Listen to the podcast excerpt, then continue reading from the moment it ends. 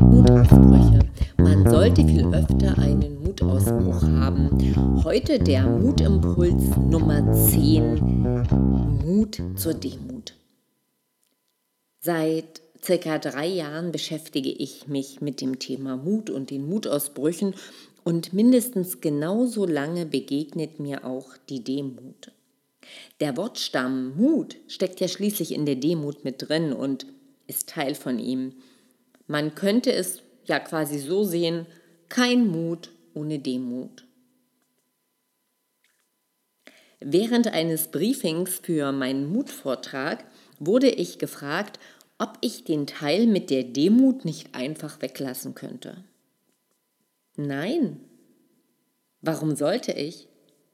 Demut ist für mich einer von sieben Faktoren, die zu Mut befähigen. Warum sollte ich es also tun? Die Antwort war, weil Demut doch eine veraltete Tugend sei und diese ja mit Untertänigkeit oder mit Buckeln in Verbindung gebracht wird. Und diese Assoziationen wiederum würden nicht in die Wertekultur eines offenen, modernen, globalen Unternehmens passen. Hm, dachte ich mir und war im ersten Moment verwundert. So habe ich wahrscheinlich auch geschaut.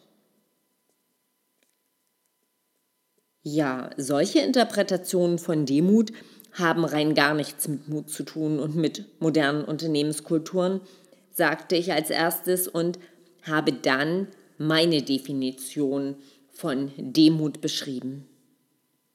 Ich habe erklärt, weshalb mir mehr Demut im Management und in der Führung sehr wichtig ist und warum wir es unbedingt brauchen. Für mich ist Demut genau deshalb auch ein sehr wesentlicher Teil im Kontext meines Mutvortrages.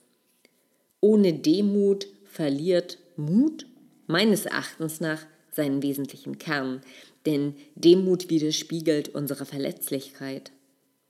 Wenn wir mutig ein Wagnis eingehen, wenn wir etwas riskieren, dann spielt die Option des Scheiterns doch immer mit. Und indem wir uns darauf einlassen, lassen wir uns doch auch darauf ein, uns sozusagen nackt zu zeigen. Wir sind verletzlich. Für mich hat Demut einfach etwas Entlastendes. Ich finde, wir nehmen uns in unserem Menschsein, in unserem Erfolgszwang und vielleicht falschen Erfolgsverständnis viel zu wichtig. Und wir vergessen, wir Menschen sind begrenzt und wir sind endlich. Demut heißt für mich auch, ein egobehaftetes Denken loszulassen und anzuerkennen, es gibt etwas Größeres in dieser Welt als uns selbst. Das Rezept ist, sich nicht zu wichtig zu nehmen. Das bedeutet aber auch anzuerkennen, dass unsere Leistung vom Wirken anderer abhängig ist. Und das wiederum schließt Dankbarkeit an Wegvorbereiter und auch an Unterstützer mit ein. Wir sind keine Götter. Wir verfehlen, wir verirren und wir scheitern. Na und? Es ist menschlich und dennoch hören wir nicht so gern, dass wir uns unsere Einflussmöglichkeiten oder in unseren Einflussmöglichkeiten überschätzen. Ohne Demut wird Mut schnell zu hoch oder auch Übermut.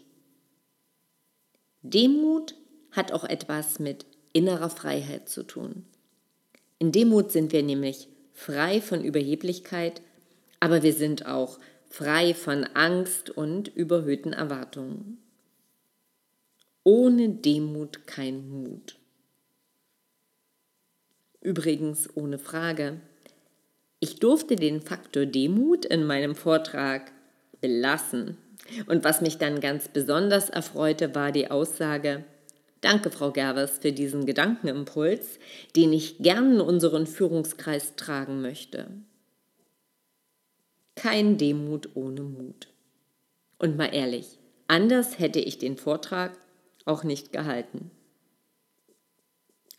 Wenn dir die Mutausbrüche wieder gefallen habe, dann bleib uns, den Mutausbrüchen, unbedingt weiter treu.